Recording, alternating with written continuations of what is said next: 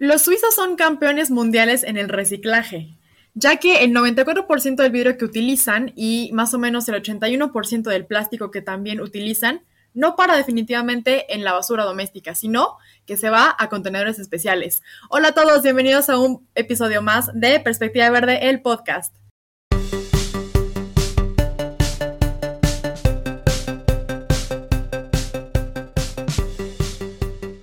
El día de hoy estamos súper contentos continuando con esta secuencia ya de invitados internacionales, estrenando esta sección para el podcast de Perspectiva Verde. Y hoy estamos súper entusiasmados porque tenemos a una invitada, pues, híjole, yo creo que ya varios saben de ella, han conocido, quizás incluso ya la, ya la siguen en sus redes y saben esta dinámica que tiene tan, tan orgánica, tan bonita como de compartir cosas ambientales y de su historia en general. El día de hoy tenemos como invitada a Connie García y déjenme les cuento que, bueno, ella está eh, viviendo en, Ginebra, por allá en Suiza, muy lejos de acá en México. Ella es comunicóloga eh, por parte de la VM y se especializó en mercadotecnia por la Universidad Europea de Madrid.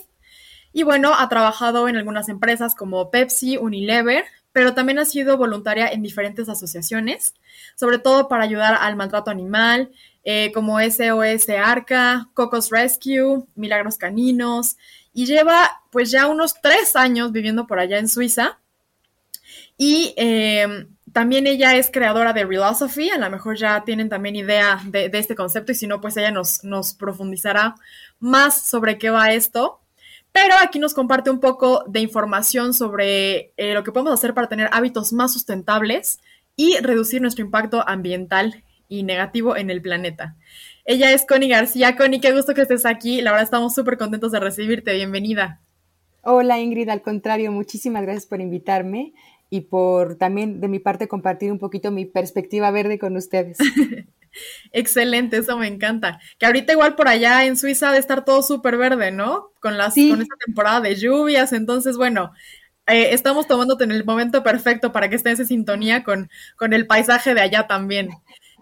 Totalmente, aquí está ya reverdeciendo todo. Llueve mucho aquí, pero claro, tiene sentido que llueva tanto porque es la única manera para que las montañas de Suiza sean tan verdes, es gracias a la lluvia. Exacto. No hay otra forma. Y pues cuéntanos un poquito más sobre ti, Connie. Ya les di al auditorio una breve introducción, pero cuéntanos un poco más quién es Connie, qué está haciendo, por qué está inmiscuida en estos pues temas verdes. Pues mira, eh, yo siempre me, describo como una persona que, pues no sé, tal vez tuve la oportunidad o la suerte o, no sé, tal vez la fortaleza de ver, de ver un poquito más hacia adentro y cuestionarme los hábitos, incluso mi trabajo que tenía, eh, la forma como consumía en general.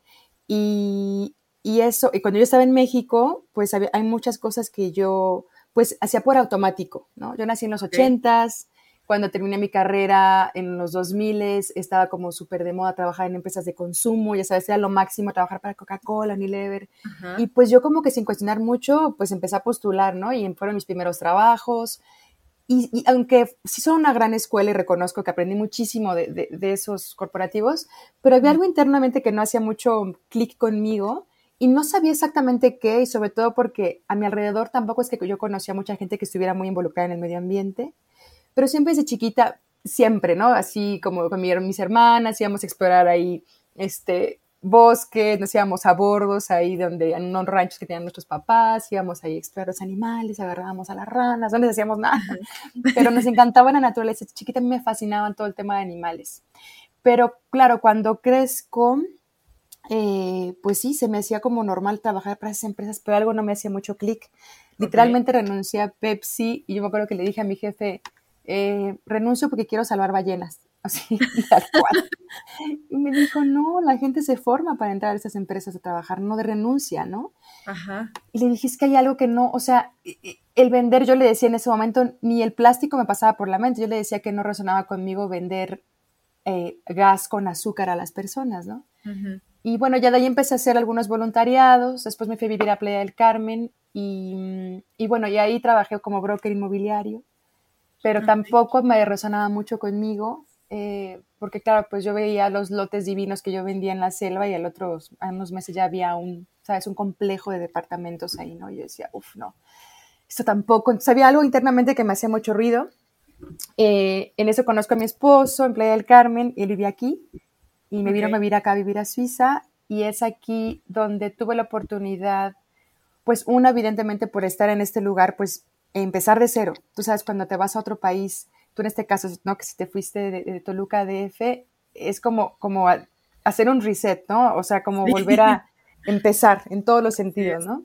Así es. Entonces, tanto idioma como trabajo y tal. Entonces, en el Inter, en lo que estoy, estoy aprendiendo francés em, y empecé a buscar trabajo, creé mi cuenta de Philosophy, donde yo hablo mucho de filosofía re y hablo de, de que si estamos aún respirando, estamos a tiempo siempre para cambiar y para hacer un reset en nuestros hábitos. Yo soy una persona que creo que de consumir carne y comer y comer, este, comprar en, en fast fashion y de alguna manera no estar tan involucrada en temas ambientales, hoy soy como el lado opuesto, ¿no? Entonces, pues básicamente me dedico ahora a hablar sobre mi historia, a compartir información que creo que a la gente le pueda servir para también hacer un poquito como clic y hacerse preguntas y cuestionarse sobre eso, sobre qué comen, eh, de dónde viene lo que consumen, etc. Y, eh, y, tuve la suerte de encontrar ahorita un trabajo, estoy como community manager en un proyecto que se llama Decarbonista, que es una palabra algo así como expertos en decarb, como decrecer la huella de carbono. Wow, ok. Algo así como fashionistas son los expertos en fashion, bueno, los decarbonistas. La idea es eso, ¿no? Que tener un tipo, una especie como de certificación. Y estamos ayudando a empresas y a personas a reducir su huella de carbono, pero de forma muy personal, muy de la mano.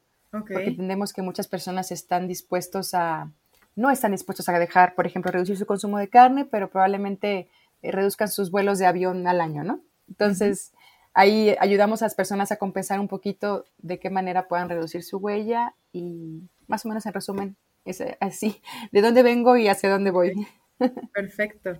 Esto, esto que nos comentas ahorita de, nunca he escuchado ese término, no sé si por ejemplo acá en México tengamos ese ya como enfoque de pues proyectos, de, de empresas o de eh, de gente trabajando en conjunto para, para esto, ¿no? Que, que, yo como me lo platicas ahorita, lo veo como en, en cierta forma de decir, bueno, estamos ayudando a la gente a ver en dónde les puede ser más fácil, más llevadero, quizás incluso empezar a disminuir, ¿no? Y, creo que eso eh, se traduciría como en que es un detonante, porque no, no nos cansamos de repetir, bueno, yo no, me canso de, de repetir y de, de, maravillarme siempre de que los cambios, por pequeños que sean, en el área que sean, en el ámbito que sean, después empiezan a detonar más cosas, ¿no? Y se va haciendo como esta bola de nieve de, cosas e impactos positivos.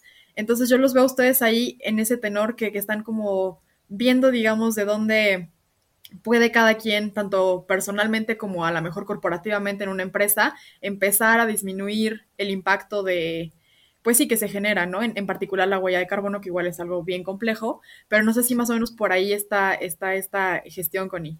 Tal cual, exacto. En realidad nosotros estamos ahorita enfocados sobre todo a los mismos empleados, es decir, las empresas son quienes hacen o eh, incentivan a sus empleados a reducir su huella de carbono de forma personal.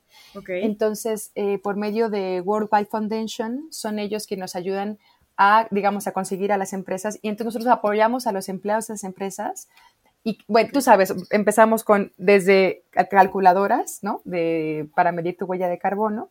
Obviamente, sobre todo la de World Wide Foundation es una muy buena porque sí te viene muy clara las, las áreas de oportunidad o de trabajo donde puedes reducir, pero sobre todo, además, claro, de ver, ¿no? Que es medible, ¿no? Se puede, se puede cambiar, pero sobre todo tratamos de ayudar en el tema también de cambios de hábitos que puede ser también muy difícil y muy complejo. O sea, no es llegar y decir, reduce tu, así deja de comer carne. Y la gente dice, ¿y qué hago entonces? Entonces también planteamos mucho como, como los sustitutos o los reemplazos. O sea, lo más, fácil para que alguien deje de hacer algo es decirle qué puede hacer en, vez. Entonces, por eso es como un trabajo muy personal de entender a la persona si puede o no puede, si quiere o no, ¿no? Entonces, es como un poquito como terapia, como un, como un coach, como un green coach, algo así. Ajá, como un green coaching. Exactamente, así como el health coach. Washing, algo así. ¿No? sí, sí, sí, pero vamos, por ahí. Entonces está muy padre que, que, estamos en ese proyecto que aquí es, y sobre todo aquí en Suiza y lo más, mm, pues al final algo que también tenemos que tomar en cuenta es que, pues como sabe, las personas que más eh, contaminan, ¿no? Las personas que tienen la huella más alta son las personas con mayor poder adquisitivo. Así es. Entonces, bueno, Suiza, pues casualmente es uno de los países más ricos del mundo. Entonces, tener un proyecto así en un país como tal, pues obviamente la idea es que el, impacto pues sea mayor aún, ¿no? Claro, totalmente. Digamos que ahí tienen un, pues un, campo de, acción muy amplio, ¿no? Y, están aprovechando esa, esa situación. Y la verdad, digo, nunca había escuchado como este tipo de, proyectos, pero es, es, verdad, ¿no? Es pues un área, un área donde puedes aportar mucho y sobre todo también comprender esa parte de que los cambios, eh, como tú por ahí mencionabas en alguno de tus posts que me, que me gustó mucho cuando mencionas, que si nuestros hábitos individuales pueden detonar cambios o, si generan realmente un cambio, ¿no? A nivel, pues tanto personal como comunidad, como local, ¿no? Y, como bien mencionabas, claro que tiene un impacto. Entonces, ¿tú por qué crees que, empezar a hacer estos detonantes sí puede tener un, un impacto o un efecto mucho mayor de empezar a trabajar personalmente, así individualmente, de la mano con alguien y empezar a darle esas herramientas a las personas? Pues yo creo que uno de los impactos más directos que podemos generar, o más bien, sí, eh, o más bien uno de los impactos que donde más eh, generamos negatividad, pues lo dije mal, ¿no? Pero bueno, ese fue el punto. es en el tema de hábitos de consumo. Eh, y sobre todo también el tema de hábitos de alimentación. Obviamente, pues somos millones de personas que comemos en promedio tres veces por al día. Entonces, eh, es, es, si lo multiplicas por las personas que somos, pues hay un impacto importante en tanto en tema de generación de residuos, en todo lo que también implica la huella hídrica de los alimentos, ¿no? Este, la huella de carbono también, de cómo se distribuye, si es local y tal. Entonces siento que eh, es un poquito complicado a veces, em, no necesariamente la palabra me gusta decir luchar, pero entender el tema de la crisis climática cuando los problemas no son visibles ni tangibles, ¿no? Todo el mundo habla de los, de, los, gases invernadero, pero nadie los ve. Yo que ahorita que estoy viendo el cielo no, no, no los estoy viendo, no veo el metano, no volar. Claro. Mira que, hay muchas vacas y mira que las vaquitas aquí sí que expulsan el metano muy bien. Sí, debe ser. Entonces, eso es como, entonces al final em, creo que hay que entender, para mí la mejor forma de, empezar a hacer estos cambios es haciéndonos preguntas. Entonces, una vez que tú eliges un producto, estás mandando una señal al mercado de que hay demanda de ese producto. Entonces, cada vez que tú eliges eh, por ejemplo, una hamburguesa eh, a base de plantas versus la de res, si el día de mañana en, ese autoservicio se echan a perder 10 hamburguesas de res, de res, probablemente el comprador le dirá al ganadero que le va a comprar menos, porque la gente está eligiendo ahora más hamburguesas a base de plantas. Y probablemente el ganadero deba, sacrifique menos vacas y por lo tanto vamos a depender menos de la industria ganadera, que es una de las más contaminantes en el planeta.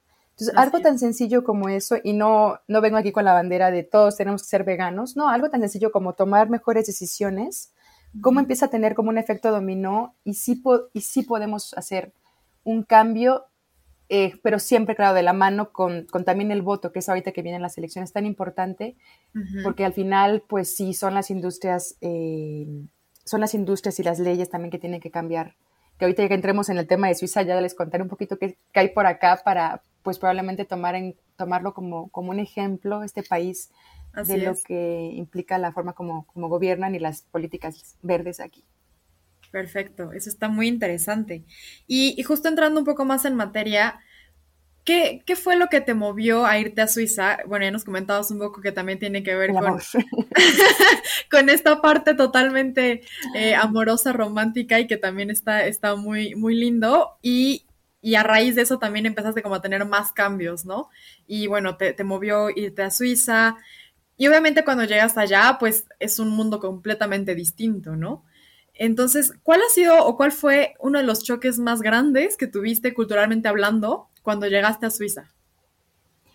Pues muchísimos, honestamente. Eh, mira, desde la, ciudad, desde la Ciudad de México donde soy, ahí viví después ocho años en Playa, ocho o nueve años en Playa del Carmen. Y de Playa del Carmen vine para acá, a Ginebra.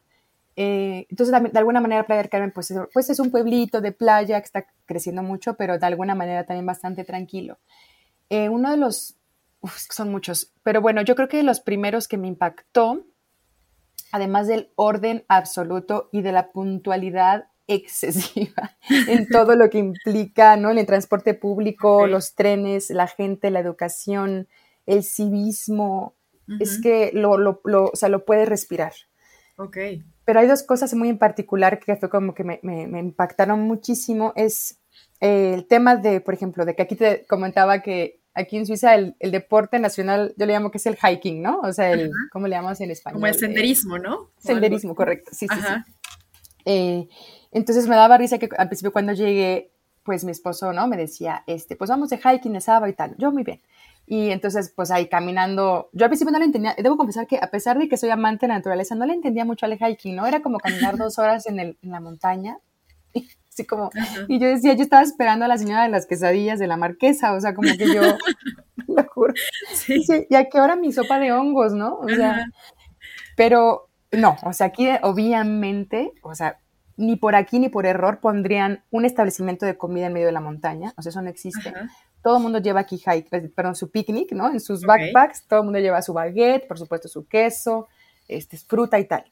Entonces, ya que subes, obviamente sí, gran parte de la experiencia del hiking, pues es caminar por horas en la montaña hasta llegar a la cima y ver estas vistas que te quitan el aire, ¿no? Entonces ahí fue cuando empecé a tener sentido. Dije, ah, ok, para esto caminamos tanto que ahora ya estoy entendiendo el, ¿no? La recompensa. Ajá. Pero me impactó, por ejemplo, que ves a pues, decenas de personas, ¿no? Muchísimas personas en la montaña haciendo hiking picnic. Ingrid, no ves una partícula de basura en la montaña. O sea, nadie deja una servilleta, una lata, nada en lo absoluto. Todo mundo se lleva la basura de vuelta. y, digo, lo sabes, tú es como en un lugar donde la gente hace picnic, o sea, en Naucali, ahí donde yo vivía, pues un domingo veías todo, todo lleno de basura, ¿no? Ese fue uno de los puntos que dije, qué impacto, cómo aquí los suizos aman, respetan y veneran a sus montañas, a la naturaleza, porque es parte de su cultura, ¿no? Y dos, la honestidad, eh, increíble. O sea, aquí, por ejemplo, mm, mm, pues, ejemplo, eh, imagínate un lugar donde están los cultivos de los agricultores y ellos tienen de alguna manera como sobreproducción, ¿no? O no alcanzaron a vender todo su producto entonces, eh, tú puedes ir a estos lugares y vamos a suponer berenjenas, ¿no? Entonces te dejan allá afuera muchísimas cajas de berenjenas y te dicen em, cuánto cuesta el kilo, ¿no? Entonces, y está una cajita donde metes el dinero y están las berenjenas ahí y ya. Entonces la gente llega, agarra sus berenjenas, hay una, hay una báscula, pesas tu producto, y dices, ay, me estoy llevando dos kilos, pagas tus francos ahí y te vas y nadie te ve, nadie te checa, nadie nada. O sea, y yo decía, Dios mío, perdón, pero en México yo creo que se habían llevado las berenjenas y la cajita con el dinero entero. O sea, todo, todo, todo.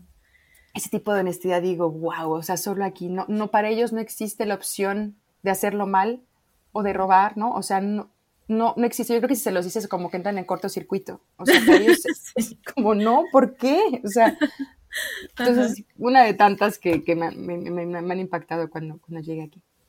Totalmente. Y justamente ese tipo de, pues, de cuestiones que son, han sido o fueron en su momento un choque cultural para ti, ¿cómo crees que este tipo de actitudes, digamos, por parte de, la gente en Suiza, ayuda o contribuye a que, pues, sí, el medio ambiente o el cuidado al medio ambiente se dé de la forma que se está dando, ¿no? Que, a lo mejor nos puedes platicar cómo es que se da este cuidado en cuanto a la separación de residuos, en cuanto a alguna otra política que haya allá, ¿cómo afectan o qué tanto suman estas actitudes por parte de la gente para que eso marche y marche muy bien?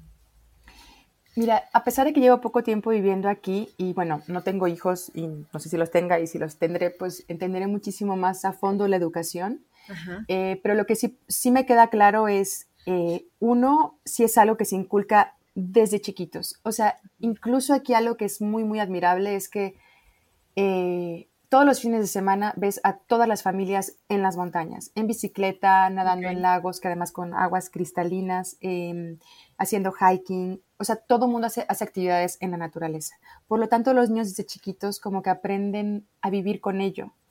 Entonces, siempre digo que tú no puedes proteger algo si no lo amas o si no lo entiendes. Entonces yo creo que la gente aquí ya lo trae como por, sabes, como que desde que nacen, ese amor y, a la naturaleza.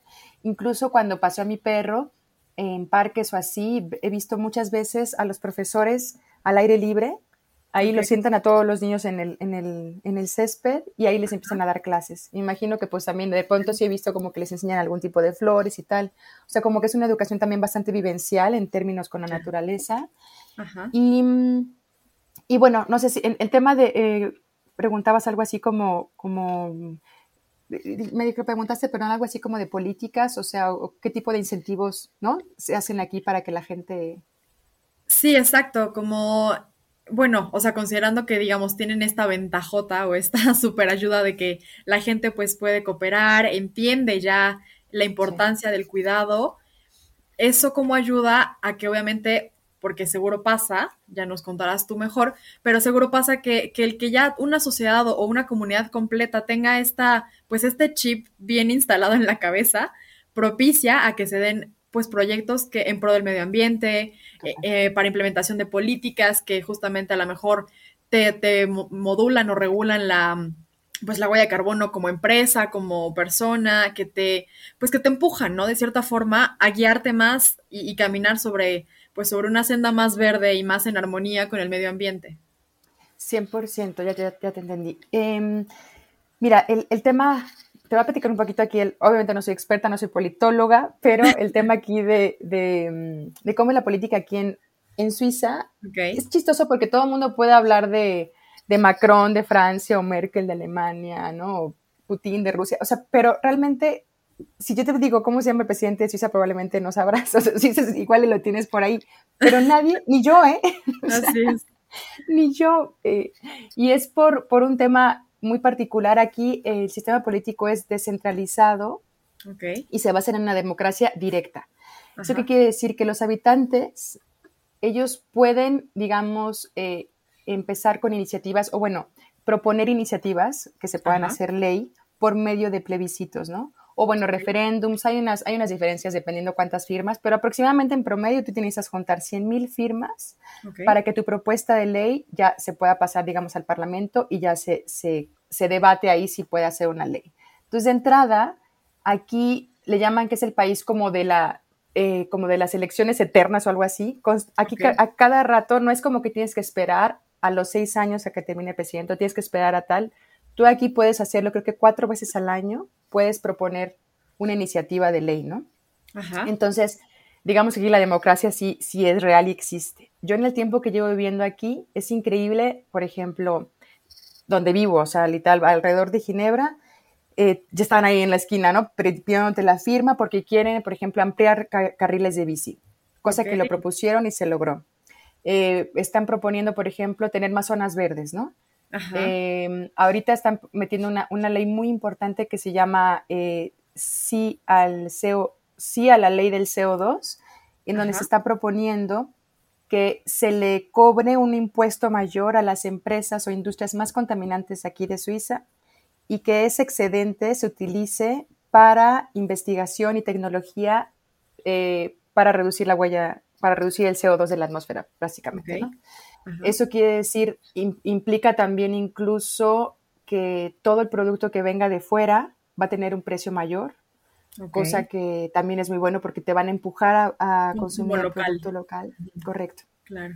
Eh, también, bueno, sí, los aviones pues como también son obviamente una fuente importante de generación de, carbono, también van a, eso, eso dije, uy, porque pues van a, van a subir los precios de los aviones y no es como que huele mucho y ahora menos, ¿no? Pero yo recuerdo hace unos dos par de años cuando todavía se podía, pues un Suiza, Mallorca, donde es mi esposo, pues llegábamos a volar por 30, 30 dólares redondo el boleto, ¿no? Entonces, igual, ya no. Entonces, ese tipo de iniciativas están increíbles porque sí están muy enfocados en en, te digo, en proteger, en cuidar y, y, lo padre es que después de, después de suponiendo, ¿no? De que ya se pasa la, la, propuesta y se hace, se pasa en el Parlamento para que se elija, lo curioso aquí, y por eso es un país tan neutro, eh, es que aquí son, digamos, siete representantes o siete partidos en total. Y ellos deciden a un representante que es el presidente, pero el presidente no es, no toma la decisión unilateral, De hecho, los, los, siete partidos son quienes toman las decisiones y cada, o sea, entonces aquí lo padre es que no, incluso, por ejemplo, las personas que tienen su dinero aquí, ¿no? Eh, lo tienen muy seguro porque no es un país en el que sabes que va a gobernar la derecha o la izquierda. Y cuando cambies de, sabes, cuando cambia la posición, que pueda haber movimientos ahí que te puedan afectar en la economía o estabilidad, es todo lo contrario. Entonces, aquí no rigen ni unos ni otros, sino gobiernan todos y siempre se ponen de acuerdo. O sea, ellos de alguna manera, no es que tengan prohibido, pero aquí no existe el hecho de que uno de esos siete representantes hable mal de una de las propuestas del otro, aunque todos votaron por, por, aprobar esa ley, pero él no estaba de acuerdo, él no puede hablar mal de eso. O sea, aquí se respeta muchísimo como cada, cada opinión. Em, también eh, por ejemplo, de esos siete, aquí en Suiza está dividida el país, digamos, en tres regiones, que es la parte alemana, la parte francesa y la parte italiana. Okay. Entonces son, entiendo que son cuatro representantes alemanes, eh, dos de Francia y uno de Italia, que es básicamente como está mm, eh, dividida el país, ¿no? Entonces hay como igualdad por todos lados. Este, aquí la política es como de consensos, ¿no? No se puede reelegir y cada año se cambia de presidente. Y cada año eh, normalmente se van rotando cada partido. Entonces, eso también le da muchísima como neutralidad y aquí todo lo hacen como aquí no se pelean, aquí todos llegan a un consenso, todo bien. Entonces, o sea, cuando ves cómo es el, el, sistema político, que para mí me parece como así, yo, me imagino mi, país, México divino, con un, con un sistema así, casi que sería imposible. O sea, todos allá se la pasan, este, ¿no? Como opinando mal del otro y ahí agarrotazos ahí en las cámaras de diputados. Entonces, es más o menos como, como está el tema acá. Cómo funciona. Y que esa parte está muy interesante, como el, el que tengan, pues, por una parte sí, igualdad en, las, en la toma de decisiones, pero que también es una parte en la que tienen mucha diversidad, ¿no? Con estas participaciones de la parte alemana, la parte em, francesa, la parte italiana. Entonces, está muy, muy padre que, se conjunten, que se lleguen a consensos y que eso, a final de cuentas, eh, creo que ya sea, sea la parte que sea de, Suiza, su enfoque también está muy puesto o tienen muy en la mira a la, la cuestión ambiental, ¿no? O sea, lo, tienen así como entre sus prioridades y bueno, eso ha impulsado a que se desarrollen ese tipo de, pues, de políticas como la que nos comentabas respecto al, dióxido de carbono, al incremento a, cosas de importación, etcétera, ¿no? Estás cuidando a, tu gente y a tu espacio, a tu, a tu naturaleza también, a tu pedacito que te tocó cuidar como, como país, ¿no? En ese sentido. Exacto. Sí, exacto. Tú acabas de decir una palabra clave que es el tema de la diversidad. O sea, aquí sí se percibe muchísimo, sobre todo Ginebra en particular, que están, tienen aquí, está las, bueno, la segunda sede más importante de la ONU, está la OMS, está el, la OIT, la Organización Internacional también de Trabajo, o sea, hay muchísimos organismos, la FIFA, la UEFA, bueno, etc. El Comité también Olímpico. Entonces, eso hace que también, no, tan, no solamente Suiza, porque Suiza recibe a pues son de los países, sino es que el país que más recibe a refugiados. Okay. Entonces es un país muy diverso, como muy rico culturalmente hablando. Te diría incluso algo muy curioso que en Ginebra, si tú vas por la calle y te sientas a ver la gente pasar, te diría que tal vez el 30% de las personas que ves son suizos. Ajá. O sea, la mayoría son de todos lados del mundo. Y también eso genera como, como muchísimo, pues no sé, apertura de mente, este, inclusión. Eh, aquí por ser diferente no te sientes observado distinto, pero a la vez hay mucho contraste porque a su vez Suiza es un país donde los suizos eh, aman su producto local y su producto interno, ¿no? O sea, eh, aquí, por ejemplo, tú vas al supermercado y lo que compres, o sea, pasta de dientes, este, aquí también hay una que se llama Ovomaltine, que es como la Nutella de Suiza. Entonces, por todos lados vas a ver la banderita suiza y made in Suiza. Y de verdad, la gente va por esos productos. O sea, y cosa que también obviamente estás ayudando obviamente al, comercio local y kilómetro cero, o sea, son productos con menos huella de carbono, pero es increíble cómo aman todo, su naturaleza, sus quesos, sus vacas, pero a la vez son abiertos, o sea, no es un patriotismo enfermo como otros países que no quiero mencionar. Es un amor muy sano, digamos, ¿no? Hacia, hacia sí mismos, hacia su país, hacia su cultura, hacia su todo, ¿no? Y, creo que también esto les ayuda a, pues que, como bien mencionabas al inicio, si no conoces bien, obviamente no puedes llegar a amar algo o a protegerlo o a cuidarlo si no lo conoces de inicio. Y en, su, en su caso, creo que por allá en Suiza, bueno, están, tienen muy claro el amor propio hacia, hacia su país también. Y, y esto pues ayuda a que todo se gestione mejor, a que tengan un enfoque en preservemos esto que, es nuestro, que es, que es bueno, que nos, nos da, nos aporta. Y creo que eso está increíble, ¿no? Contrastando a lo mejor un poco contra México, que, que a veces, bueno, viéndolo desde el sistema político, como bien decías, híjole, que algo así pasara acá en México, pues tardaríamos quizás muchísimos años y un cambio de conciencia muy grande, ¿no? Para llegar a un sistema, a un esquema así, en el que podamos entender que no es que, no es como eh, si yo gano, tú pierdes, y decir, yo puedo ganar y tú también, ¿no? Estamos en ese, o sea, podemos generar esa, esa, ese equilibrio que está emulando totalmente a, a, lo que ocurre naturalmente, ¿no? Todo tiende al equilibrio, todo es mejor cuando está equilibrado, pero bueno, eh, que tengamos esta comparativa o que tengamos, digamos, este, quizás verlo como un reto en México, de poder empezar a, gestionar o tomar a, países como Suiza, por ejemplo, como referencia o como un ejemplo para decir, bueno, ¿qué podemos hacer nosotros como mexicanos para a lo mejor con lo que nos tocó, con lo que hay, con lo que somos ahorita, empezar a movernos más hacia políticas más sustentables, hacia acciones y hábitos también más sustentables? Entonces, en este tenor, Connie, ¿tú qué crees que una persona, o bueno, digamos, cada mm, individuo ciudadano mexicano promedio eh, puede hacer o qué es lo que está en sus manos para empezar a detonar estos cambios, ¿no? Que obviamente no nos van a llevar a ser un país como Suiza en, en 10 años, en 20 años, ¿no? Probablemente no sea así. Em, pero sí que sea un México, que empezamos a construir un México mucho más sustentable, mucho más consciente, mucho más congruente también, ¿no? Con, congruente en el sentido de de que somos un país tan diverso, o sea, tenemos una cantidad impresionante de flora, de fauna, de ecosistemas.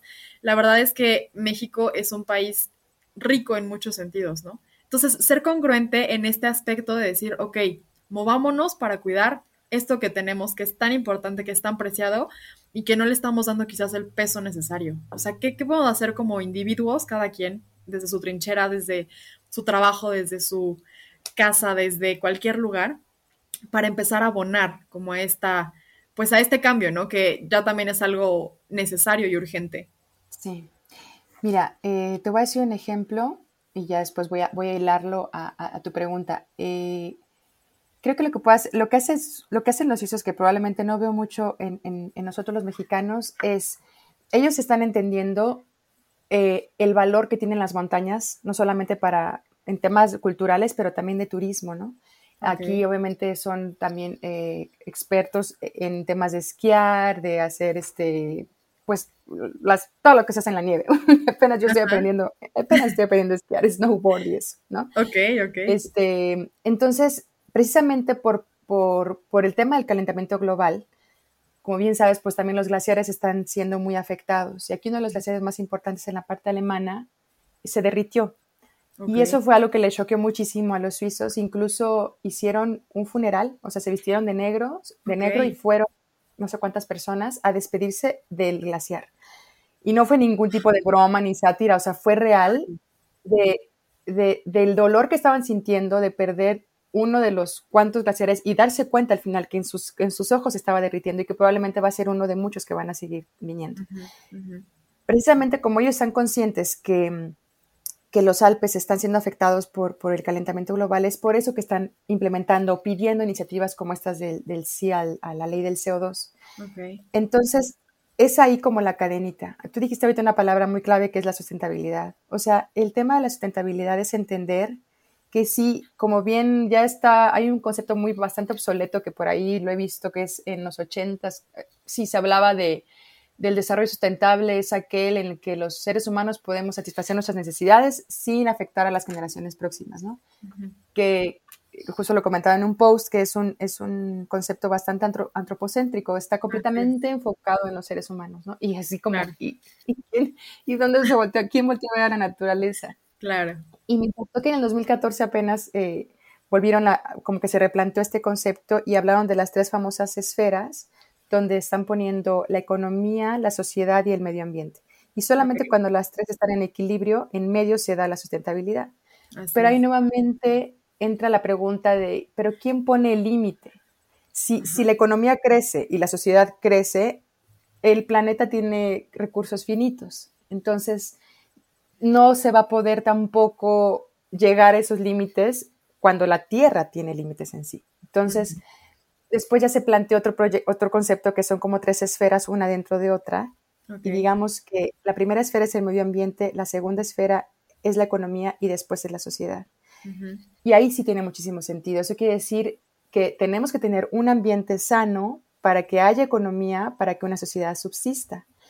Si el, medio ambiente colapsa, colapsa la economía y colapsan los seres humanos. Pero si los seres humanos colapsamos, el medio ambiente sigue existiendo.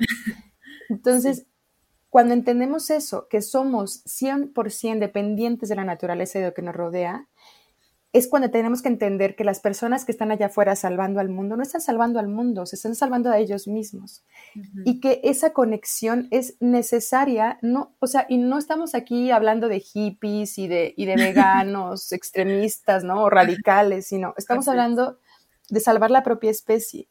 Y creo que eso percibo, aquí lo tengo muy claro en los suizos, como que lo tienen, eso, como que ellos de alguna manera ya tienen esa conexión y siento que ese tipo de, mm, es que no sé cuál es la palabra, si sea una especie como de clic, de despertar, de conciencia, que creo que muchas veces en los mexicanos nos hace falta, porque tú bien lo dijiste, Ingrid, yo no conozco, punto, no conozco un país más maravilloso que México, o sea, punto final. Lo tenemos todo, todo, o sea, es que, o sea, no nos daría el, el, podcast para hablar de lo maravilloso que es nuestro país. Así es. y voltear a ver a los mexicanos y que como que de pronto lo dan por hecho o dan por sentado que alguien más lo está haciendo, entonces mejor no lo hago yo, o creen que es un como que una tarea titánica eso de salvar al planeta, entonces como es tanto, pues mejor no hago nada. Entonces creo que entramos en muchas trampas que son como, como atajos que tristemente nos están llevando a donde estamos, ¿no? O sea, creo que la comodidad y el no hacer nada y el mejor, ay, a mí no me, no me pongas a hablar de la sustentabilidad, ahorita mejor a mí, este, ya sabes, ponme en Netflix y, y, ya, ¿no? Creo que, creo que hace falta, no sé si, si deba, de, deba de pasar algo muy, muy más de lo que ya estamos viviendo para que entonces despierte, pero yo creo que va por ahí, falta, falta de conexión con, con la naturaleza y con el medio ambiente. Sí, que retomando como esa, esa cuestión, digo, totalmente la conexión que ya tienen los países, pues como Suiza, con, con su espacio, ¿no? Porque al final de cuentas es el espacio donde vives, el medio donde trabajas, donde sueñas, donde te desarrollas, donde creces. Creo que falta mucho en México tener como esta empatía, en primer lugar, con el, lugar que nos rodea, ¿no? el lugar que nos está proveyendo de todo. Es como esta falta de empatía y que a veces también se traduce en esa empatía entre nosotros mismos, ¿no? De, ay, como, ¿por qué voy a hacer esto? O, ayudar a tal, a colectivo, a tal asociación, no sé, como esa empatía que, que nos falta también a veces entre mexicanos. Y, y algo que decías eh, referente al consumo local en Suiza, pues sí, la gente está enamorada de, de su producto, de, de, su lugar, de su espacio, de lo que hacen. Creo que en México también, en cierta forma, nos falta enamorarnos más de nosotros mismos y de nuestro ah, país. Sí. Y, y, entonces yo creo que eso, eso puede empezar a detonar muchos cambios, ¿no? Como empezar a, mover desde, no desde la obligación, que a veces es necesario, ¿no? Hablando en sentido de, a lo mejor es necesario que sí se, se impulsen, se refuercen más políticas eh, o por parte meramente del gobierno, ¿no? Que algo sea más coercitivo, más, más así de, híjole, si no lo haces, pues, pues multa, ¿no? Si no pasa, pues, híjole, hay una, una consecuencia, ¿no? Pero a lo mejor para empezar a mover como sociedad o movernos como sociedad desde el punto de, decir, bueno, vamos a empezar a generar cambios a partir de, de, ese reconocimiento y amor hacia lo que tenemos y hacia lo grandes que podemos ser y hacia los sustentables, ¿no? Que podemos llegar a ser, empezando a mover estos engranes poquito a poco. Y en, este, en esta parte también, ¿cómo ves tú la, digamos, como la, justo la, la, empatía que tiene la gente en Suiza para apoyar este tipo de cuestiones, ¿no? Yo creo que ya con lo que nos comentabas un poco de, de esto que pasó con el glaciar, bueno, ahí, ahí vemos totalmente la empatía, ¿no? Que hay con, con el espacio que tenemos. Cosa que en México aquí no sé en qué momento se empezó a, como digamos, a desmoronar, a desbaratar, porque las culturas prehispánicas tienen una conexión muy estrecha con la naturaleza, ¿no? Entonces, yo a veces me pregunto y digo, ¿en qué momento empezamos como a tropezarnos y, perdimos esa parte y empezamos a involucrarnos más en, en, la economía y en cuando la naturaleza siempre ha estado aquí tan tangible, tan vasta, tan eh, impresionante siempre? ¿En qué momento empezamos como a dejar eso detrás? Y, y no sé tú aquí cómo veas o qué, perspectiva tengas ahora que estás fuera, que ves como a México desde una, pues no sé, eh, así como por allá donde estás en las montañas, como que nos ves así desde abajo y nos puedes observar de diferente forma, con una perspectiva diferente. Em, mira, quiero comentar algo sobre, sobre como este, eso que comentaste de qué, qué pasó, ¿no? O sea, en qué momento nos perdimos.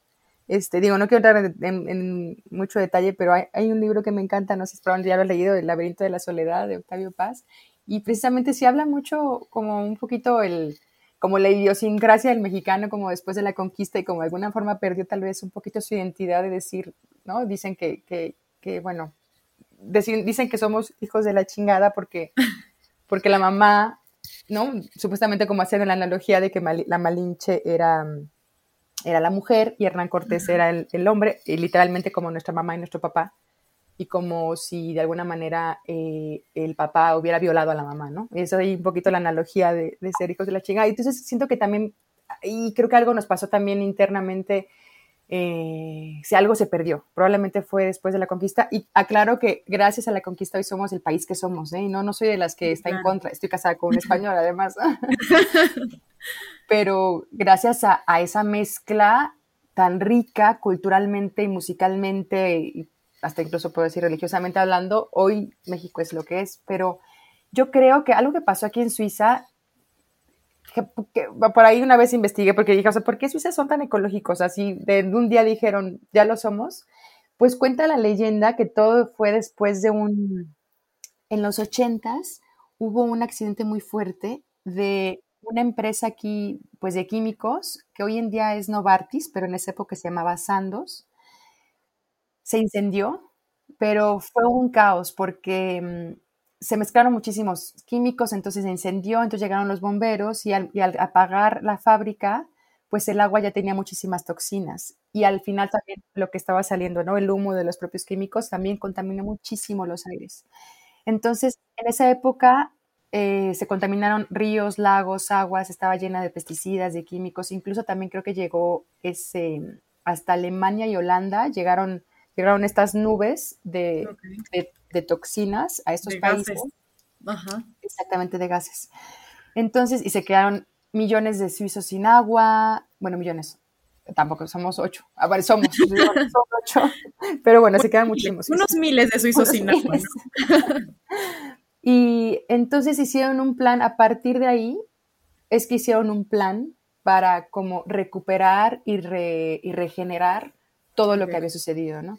Entonces, en ese momento, bueno, además, eh, ni se diga las multas que se pagaron, porque fue un desastre, el río Ring estaba así todo lleno de, de, tóxicos, y a partir de ese momento empezaron como, por, por esa emergencia que tuvieron, empezaron también a implementar eh, políticas, por ejemplo, en este caso como es la separación de basura. Entonces, aprovecharon que en el momento que estaban limpiando todas las aguas, también encontraron bastantes plásticos y basura y dijeron, oigan, ya que estamos en estas, ¿y por qué no metemos una ley eh, para el buen, la buena gestión de residuos? Y entonces también a partir de ahí es por eso que Suiza, hay varios rankings, pero casi en todos aparece Suiza como el país que más recicla, como lo mencionaste en la, en la intro, los países que más reciclan en el mundo. Y, claro, ahí hay algo medio tricky porque hay un incentivo económico. O sea, los, como tú bien decías, el tema de las leyes que se, que se implementan como, como probablemente no sancionar o multas, pues aquí es lo que está sucediendo con, con el reciclaje. Digamos que aquí eh, reciclar es gratis, en el sentido que casi en todas las esquinas tú vas a encontrar por lo menos eh, botes de basura o botes de residuos para eh, aluminio, fierro, vidrio transparente, vidrio verde, PET, HDPE, cápsulas de café, pilas, hasta incluso ropa. Eh, se me olvida tal vez por ahí uno. Mm, más o menos son esos. En todos los supermercados, en la gran mayoría te aceptan el film, que sería el, el polietileno de baja densidad, cartón y ya. Entonces, tú puedes ir a todos estos lugares. Aparte, yo amo, o sea, cada que voy al súper en mi bolsa de tela, pues meto mis HDPs y mis PETs porque al final voy ahí los tiro, ¿no? Ajá. Y, ahí no te cuesta nada, lo tiras. Pero lo que sí cuesta dinero son, son los, es la basura que no se recicla. Aquí cada bolsa de basura depende, también una de las cosas chistosas de Suiza es que son 26 cantones que son como estados y cada estado tiene sus propias leyes y reglas. Ah. Pero más o menos, en o sea, en promedio, aquí en Suiza las bolsas de basura te cuestan como 60 pesos. Si alguien nos escucha, como 3 dólares cada bolsa de basura. Uf, Imagínate llenar cada bolsa de basura. Si la llenas una al día, ahí te encargo, ¿no? La cuenta. Claro. Ahí estás pagando un impuesto de... En realidad ahí se paga el impuesto. En hay los cantones que tú tienes que pegar un sticker en esas bolsas al tirar la basura y como tires la basura en la bolsa de tu compra de HM, o sea, aquí hay como policías que están gestionando literalmente la basura y son multas altísimas, eh, arriba de 10 mil dólares si estás, estás haciéndolo incorrectamente o, indebidamente. Entonces, eso obviamente pues, es un incentivo para que los suizos generen menos basura y por lo, por lo mismo reciclan más. Cosa que también ahí el reciclaje pues tiene sus ¿no? Sus sombras de... Sí, sí, sí. Sí, no podemos decir también que, el reciclaje es, digamos, aquí el, Salvador o el, actor estrella, porque pues sabemos, ¿no? También las implicaciones del reciclaje, eh, como ese otro lado de, la cara de, este proceso, ¿no? Sí. Pero, bueno, creo que a raíz de, ahora ya entendemos un poquito más cómo se ha ido dando esta, esta cuestión, ¿no? Como que en Suiza se abrió en ese, en ese evento esta caja de Pandora y empezaron a ver así como que esa caja de Pandora tenía un montón de gases tóxicos, un montón de daños al medio ambiente, de plásticos, de residuos que no estaban pues donde debían estar o que no deben haber llegado ahí en ningún, en primer lugar, ¿no? Em, y entonces a raíz de eso empezaron a, a como organizarse también para evitar que esto pasara otra vez, ¿no? Entonces, tú también mencionabas al, principio que si no, que, a lo mejor necesitamos que suceda algo, pues, más grave todavía de lo que ya ha estado pasando. Digo, hemos estado viendo que ahorita hay, eh, la, sequía es un tema muy eh, fuerte, hay incendios forestales en, varios lados de la República también, eh, estas cuestiones también de, del derrame de, de un buque que también fue hace poco, ¿no? Que pasaron por ahí en las noticias. Entonces, yo creo que nos están pasando cosas, ¿no? Y nunca han dejado de pasar cosas. Pero, pues en este sentido, justo creo que ya queda un poco más en, la, en la, cancha de, nosotros como individuos, de qué estamos haciendo si, si, a la colectividad en general no le está haciendo despertar esta, pues estos eventos tan desagradables ¿no? y catastróficos que están ocurriendo y que no van a dejar de ocurrir. Y que tú también por ahí mencionabas esto de, es que a lo mejor una de las problemáticas de, la crisis medioambiental o como que no se le da una, una importancia tan fuerte es porque no lo vemos, ¿no? O no vemos mm. eh, consecuencias tan inmediatas, no podemos como hilar a veces tan fácil de decir, es que porque hemos llevado haciendo, o hemos llevado este mm, sistema de consumo por décadas, ahora están pasando todo esto, ¿no? Ahora se están desatando más pandemias, ahora hay más escasez de recursos, o sea, como que la línea temporal no nos, no nos permite a veces dimensionar que eh, como, como en el efecto mariposa, ¿no? Que tú soplas algo y, mueve una cantidad de cosas y eventos y, recursos, no sé, 15, 20 años después, ¿no? Entonces, como esta invisibilidad de, bueno, invisibilidad entre comillas, ¿no? Porque pues ahorita ya lo estamos viendo y la verdad es que no querer verlo es solamente taparse los ojos uno mismo. Pero esta invisibilidad de cierta forma en cuanto a temas medioambientales o la urgencia de resolverlos, es lo que de repente complica, ¿no? Que, nadie te puede decir, ay, es que mira, hoy tenemos ahí en el, en el cielo, pues, una cantidad de, metano o que tú la veas como palpablemente, ¿no? Todos son cifras, son números y que nos tenemos que medir, ¿no? Porque si no, no hay forma de que hagamos un cambio tampoco y tengamos una referencia de si estamos mejorando o no. Pero en este sentido, tú, ¿cuál sería un consejo que nos darías, Connie, para hacer como más visible esto que está siendo invisible a los ojos principalmente de los mexicanos, ¿no? Porque bueno, no solamente Suiza, otros países ya están en, esta senda y ya se han dado cuenta y se han percatado, ¿no? De la importancia. No por nada está la agenda, la agenda perdón, también este, con los objetivos sustentables para, para este 2030. Pero nosotros como mexicanos, ¿qué consejo nos darías para eh, como aterrizar todo esto que está pasando y decir, a ver, ¿qué hacemos? ¿Cómo nos organizamos? ¿Cómo movemos todo esto? Mira, mm, son varios, pero el primero que se me viene a la mente, yo diría que es necesario que abracemos la complejidad de la que estás hablando. O sea, desafortunadamente, nuestro cerebro creo que está diseñado para ahorrar energía, para buscar atajos, porque no tenemos tiempo de que tú me vengas a contar de los gases de efecto invernadero. Mejor dime, ¿no? A o B, ¿no?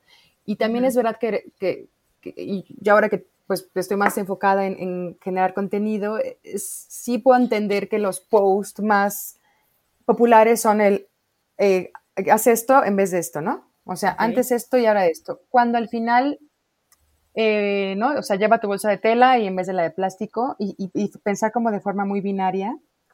Y me conflicté un poquito porque ese tipo de soluciones están como reduccionistas, como que no son las adecuadas para problemas tan complejos como el cambio climático, ¿no? Entonces, de entrada, tenemos como que, una, abrazar la incomodidad que personas como tú, como yo, los que están en esta comunidad, generamos ya por el hecho de hablar de estos temas. Yo sé que yo, yo sé que yo en persona soy un ente incómodo cuando estoy en la mesa y cero soy de las que señala y me pongo ahí de porque vegana pero ya de entrada, y estamos en una mesa y yo pido pues el plato vegano y me preguntan por qué eres vegana y entonces me aviento mis tres motivos. ya veo la cara de la gente así de, ¿no? entre, entre defensiva, ¿no? Entre alguien está y, y, y, pena, ¿no? O sea, una de las cosas que siempre digo es, porque para mí los animales son alguien, no algo. Y se quedan así de que comiéndose el pollo como diciendo, fuck, sí, ¿no? Es verdad. Entonces, ese es el momento, ese ahí, ese tenemos que abrazar esa incomodidad. Y a partir de ahí empezar a cuestionarnos, ¿por qué me siento incómoda? ¿Por qué, porque ella dice que no está bien comerme este trozo de res tan rico? Pero pues en realidad no es una res, es, ¿sabes? Era el músculo de un animal que evidentemente quería vivir, ¿no? O sea, el pensar en, y ahí volvemos como la palabra que tú también mencionabas, la, la falta de empatía, pensar que, que para ese animal su vida es tan importante como la nuestra. Y que yo estoy segura, los animales no pueden hablar, pero te firmo con sangre que si les hacemos unas encuestas a las vacas que están formadas en ese matadero, si quieren morir, todas te van a decir que no. Entonces, son ese tipo de, cuestiones que, insisto, o sea, em, nosotros hacer nuestro trabajo solamente inspirando, haciendo lo nuestro, para mí no hay o sea, hay otras técnicas que respeto, pero pues no son las que resuenan conmigo, ¿no? Como de señalar y juzgar y cuestionar y por qué no lo estás haciendo, estás viendo planetas, está acabando, ¿no? Ese tipo de cosas. Em, entonces eso, como, como, como ser conscientes que existe, que existe una complejidad y por lo tanto las, la solución debe ser igual de compleja, pero eso no quiere decir que sea difícil, porque no es lo mismo. Complejo, su antónimo sería fácil. Perdón, no, complejo sería, mm, ¿cuál sería el, antónimo de complejo? Bueno, bueno, es fácil y difícil. Complejo no es difícil, ¿no? Así es.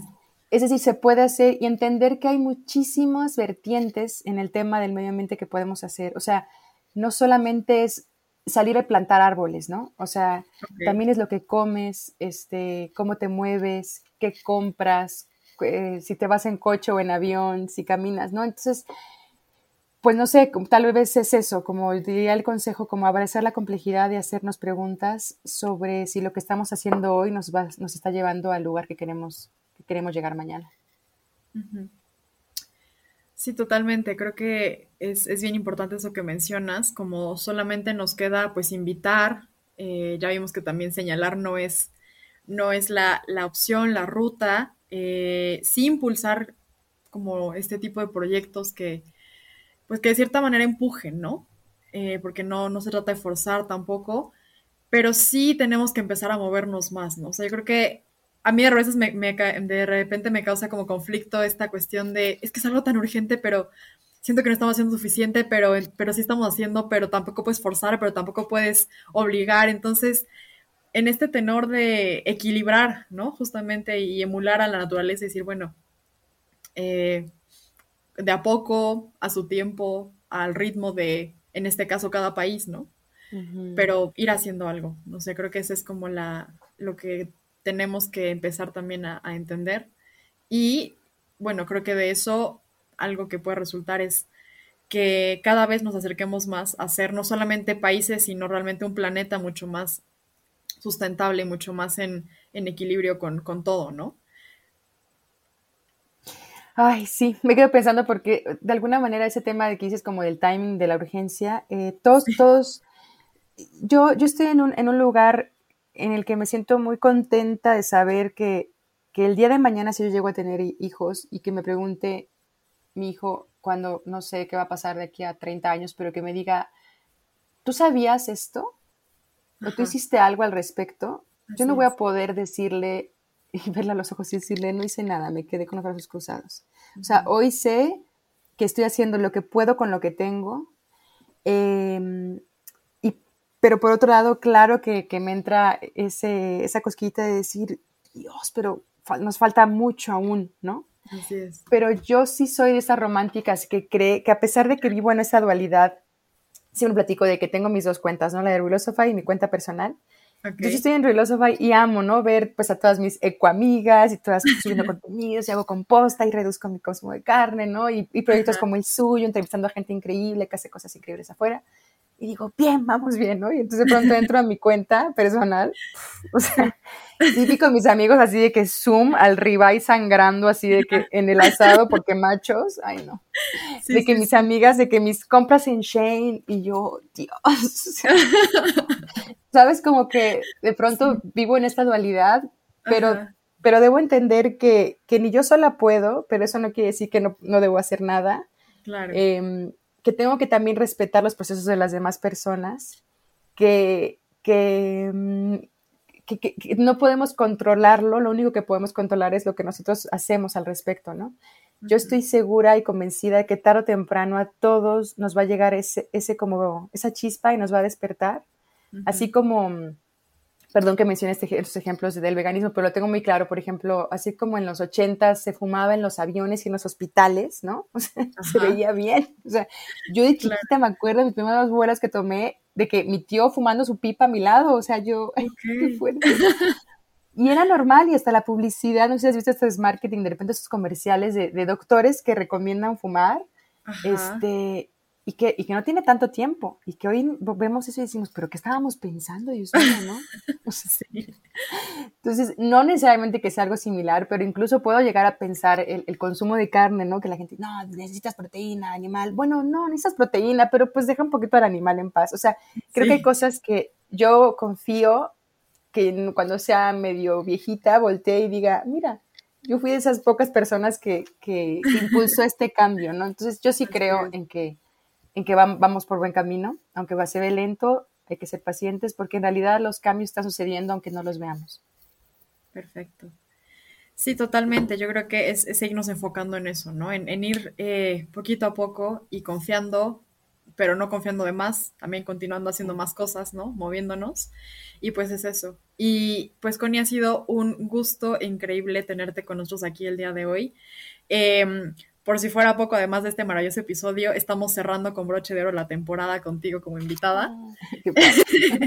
Entonces, eh, sí, una, es una felicidad más esto. Y, bueno, eres parte de, de, las invitadas que está inaugurando esta otra sección internacional de nuestro podcast. Y pues muchísimas gracias por compartirnos tu perspectiva verde desde Suiza y, la comparativa con México que nos diste, que creo que tocamos temas muy interesantes en lo particular. Eh, te agradezco mucho por la información que nos compartiste, creo que es información bien valiosa y que podemos ahí sacarle mucho jugo y cada quien en, en, en nuestra cabeza podremos decir o cambiar un engran al menos, ¿no? Para ir moviéndonos hacia algo más verde siempre. Y pues dinos cómo te encontramos en redes, dónde podemos seguir tu contenido, informarnos más, conocer más y obviamente empezar a hacer más. Gracias, gracias Ingrid. Al mí al contrario, qué padre que, que pueda ser parte de, de esta red, que yo sé que están empezando. Muchas felicidades por su proyecto y también su canal en YouTube. Yo toda la difusión y apoyo que pueda darles, cuenten conmigo desde acá, desde las montañas. Muchas gracias. Em, y bueno, pues me pueden encontrar, mi, mi, cuenta se llama Philosophy o Philosophy. Eh, estoy en Instagram, eh, tengo mi página de internet donde también escribo blogs. Cuando estoy inspirada, de pronto ahí me pongo a escribir. Eh, también estoy en TikTok ahí haciendo, haciendo el, chistín. Este, y, en Twitter, en Twitter más bien entro para ver, no, no, no soy tanto de Twitter, pero bueno, así me pueden encontrar en todas las plataformas. Perfecto. Pues ya saben, todo el auditorio donde podemos encontrar a Connie también, síganle en sus redes y también no se olviden de seguir nuestra eh, página en internet en www.perspectivaverde.com. Tenemos ahí un directorio verde donde pueden encontrar un montón de servicios y productos que están haciendo algo por el planeta. Entonces, denle ahí una revisada. Les agradecemos a todos por eh, sintonizarnos una temporada más. Esperamos que estos episodios les hayan llenado la cabeza y el corazón de ideas y de amor y, de amor por, por cuidar al planeta. Y bueno, nos vemos en la siguiente temporada. Muchísimas gracias a Rodrigo González, que está en producción siempre dándolo todo, eh, sorteando todos los problemas técnicos como todo un máster. Entonces, muchísimas gracias a todos. Nos vemos en la siguiente. Adiós.